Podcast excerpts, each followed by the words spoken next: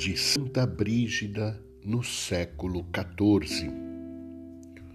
Honra a ti, meu Senhor Jesus Cristo, que no temor do sofrimento e da morte fizeste correr de teu corpo inocente sangue como suor, e mesmo assim realizaste até o fim nossa redenção, objeto de teu desejo, e deste modo revelaste de maneira claríssima a caridade que tens por todas as pessoas.